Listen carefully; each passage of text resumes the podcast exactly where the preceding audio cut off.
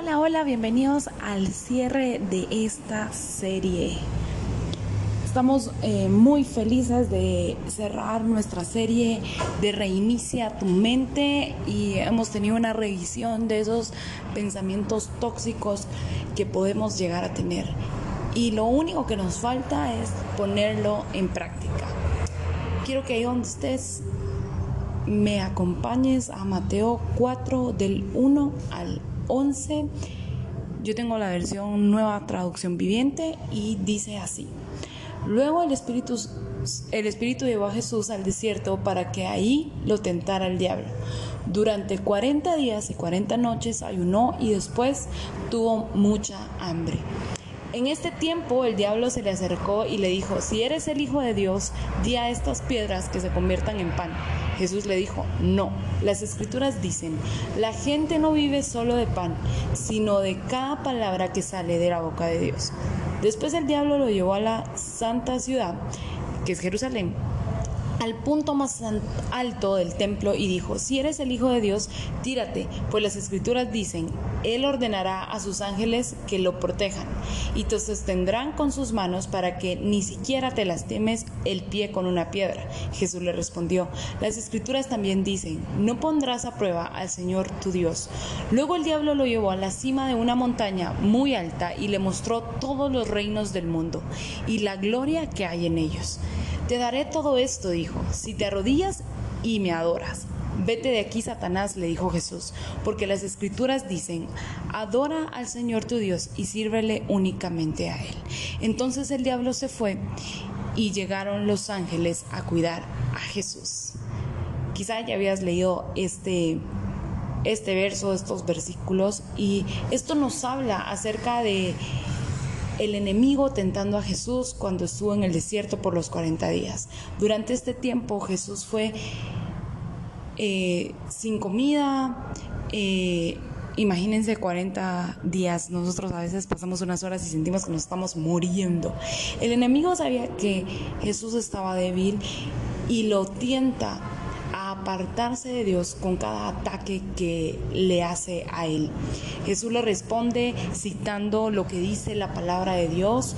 Aunque él estuvo sin sustento físico por 40 días, él sobrevivió y prosperó espiritualmente. Porque Jesús pasó tiempo con su Padre. Ese tiempo que él no estaba comiendo lo dedicaba a tener comunión y estar en intimidad con Dios.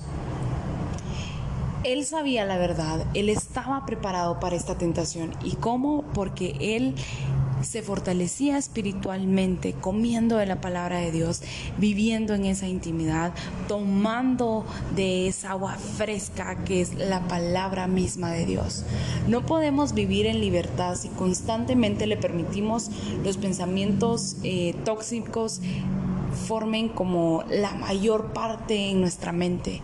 Digamos, por decirlo así, que nuestra mente está dividida en cuatro y que si nuestros pensamientos tóxicos son la tercera parte de eso, estamos mal. No podemos vivir en libertad si la mayor parte de nuestros pensamientos son tóxicos. La mejor manera de luchar contra ellos es aplicando la escritura, aplicando lo que dice la palabra de Dios, porque eso nos va a fortalecer en nuestra propia batalla. Debemos prepararnos antes de tiempo y no tratar tratar de hacerlo cuando estamos ya en la batalla. ¿Qué quiere decir esto? Que nosotros todo el tiempo tendríamos que estar adorando a Dios en intimidad con Él, haciendo ayunos, eh, teniendo vigilias nosotros mismos en nuestra habitación, para que cuando los días malos lleguen nosotros estemos fortalecidos y no en el momento de que está llegando el día malo nosotros tratar de hacer todo, eh, tratar de hacer todo bien. No, tendríamos que nosotros vivir en bien, teniendo pensamientos buenos, agradables a Dios, justos, puros para que cuando algo malo venga a nuestra vida no afecte a nuestros pensamientos, porque nosotros vamos a estar fortalecidos en nuestro espíritu. Los soldados no buscan su armadura cuando ven que las balas ya vienen. Los soldados ya están preparados antes de tiempo y todo el tiempo. Así que te invito a que nos preparemos poniéndonos a prueba nuestros pensamientos y escogiendo capturar los pensamientos tóxicos en lugar de entretenerlos y muchas veces hacerlos más grandes. Una vez que nosotros podamos hacer esto, terminamos con esa mentira que nos ha mantenido como rehenes al declarar la verdad de Dios. Así es como vivimos libres de pensamientos tóxicos. Quiere decir que nosotros tenemos que, en el momento que nosotros tenemos un pensamiento tóxico, capturarlo y decir, no, este pensamiento no me va a vencer a mí. Yo no me voy a sentir solo porque la palabra de Dios dice que Él estará conmigo. Yo no voy a sentir, eh, no sé, decepción porque Jehová es mi fortaleza. Yo tengo que saber qué declarar hacia esos pensamientos tóxicos que me bombardean mi mente y cómo lo voy a hacer únicamente adentrándome en la palabra de Dios, porque en la palabra de Dios encontramos fortaleza, amor, paz para en esos momentos donde nos sentimos que nada eh, en este mundo nos puede consolar. La palabra de Dios nos consuela, únicamente que queda entre nosotros agarrar la Biblia, estudiarla, escudriñarla para que saber qué declarar sobre nosotros cuando esos pensamientos tóxicos llegan hacia nosotros. Pero también es verdad que si vamos a fijar nuestros pensamientos en Jesús y vivir nuestras vidas para dar honor a Él, la necesidad de probar y capturar nuestros pensamientos va a disminuir.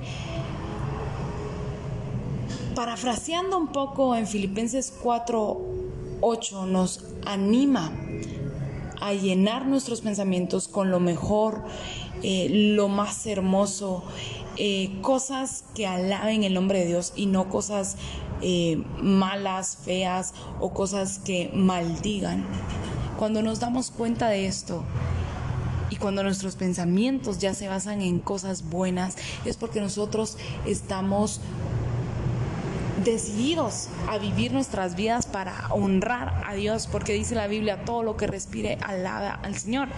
Y cuando dice todo lo que respire, tiene que ser todo. Nosotros, nuestro ser completo, nuestros pensamientos, nuestro corazón, nuestras acciones, lo que estamos viendo, lo que estamos escuchando. Continuamente debemos de llenar nuestra mente con cosas que traigan vida. Debemos de buscar lo bueno, porque cuando lo hagamos, vamos a encontrarlo. A Dios lo encontramos en sus escrituras. A Dios lo encontramos dándonos una palabra de aliento en las escrituras, en la palabra de Dios. Así que yo te invito a que pongas a prueba tus pensamientos, tóxicos y que digas, no, esto no me va a vencer, porque yo confío en Dios, porque la palabra de Dios tiene poder, porque voy a salir de esta prueba victorioso, porque en Dios voy a encontrar victoria. Escudriña la palabra de Dios para que cuando te encuentres en un momento de batalla no la pierdas, sino que hagas que esos pensamientos que te están hundiendo los retires de tu mente y conforme la palabra de Dios puedas vencer. Así que ahí donde estás, te invito a que cierres tus ojos y juntos hagamos una oración.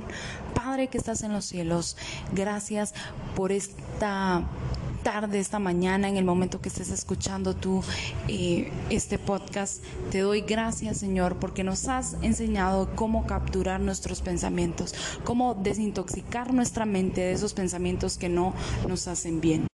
Te pido, Padre, que nos ayudes a aclarar nuestra mente, a capturar esos pensamientos y a pensar solo en lo bueno, en lo puro, en lo santo, en todo lo que es digno de alabanza.